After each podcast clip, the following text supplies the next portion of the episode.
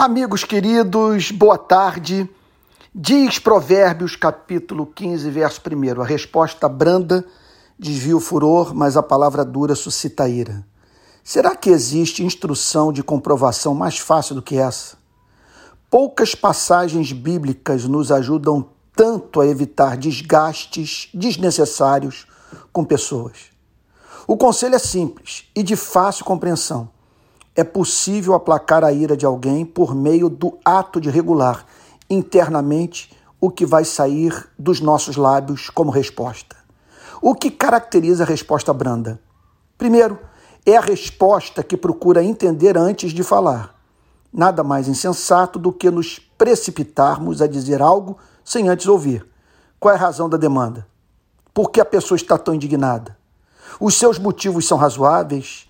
Diante do que me está sendo apresentado, qual é a melhor forma de lidar com o problema? Segundo, trata-se de uma resposta que visa a edificação em vez de ter como objetivo sair vitorioso de uma discussão. Se a meta foi determinada pelo amor, certamente sairemos em busca da melhor forma de expressão para que o nosso intento não seja estragado pelo descuido do modo de falar. Terceiro, a resposta branda parte sempre da pressuposição de que não é da natureza humana ouvir quem fala com arrogância. Se você quer convencer seu interlocutor de algo que julga importante, jamais fale de modo irritante e procure sempre ganhar a mente pela via do coração. Quarto, a resposta branda leva em consideração sempre as condições emocionais e o caráter do interlocutor Há pessoas sem estrutura para ouvir certas verdades. Há quem seja propenso a distorcer tudo o que é falado, menosprezando a verdade, mais interessado em proteger seu ego frágil do que em lidar com fatos. Respeite os limites de cada um.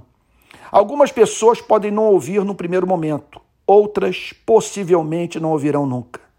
Quinto, todo aquele que deseja edificar pelo que fala, sempre levará em consideração as próprias circunstâncias pessoais. Tenho acesso a todos os lados da questão? Encontro-me no melhor do meu estado emocional para iniciar a conversa? O momento é propício? O sábio discerne o tempo e o modo certos de falar. Nada pior do que gente que está mais preocupada em ser sincera do que em amar. Considere a quantidade de problemas que você deixará de atrair para a sua vida por seguir esse conselho bíblico. Pense no desgaste de subitamente passar a ter inimigos na vida por se envolver numa contenda tola. É claro que Deus não espera de você o silêncio absoluto. Faz parte do compromisso com a verdade proclamá-la com intrepidez e coragem. O conselho é para você saber quais brigas comprar, como evitar atrair conflitos desnecessários, aprender a transformar inimigos em amigos e a sempre falar em amor. Deus não nos chamou para usar a língua com a intenção de ferir, mas sim de curar.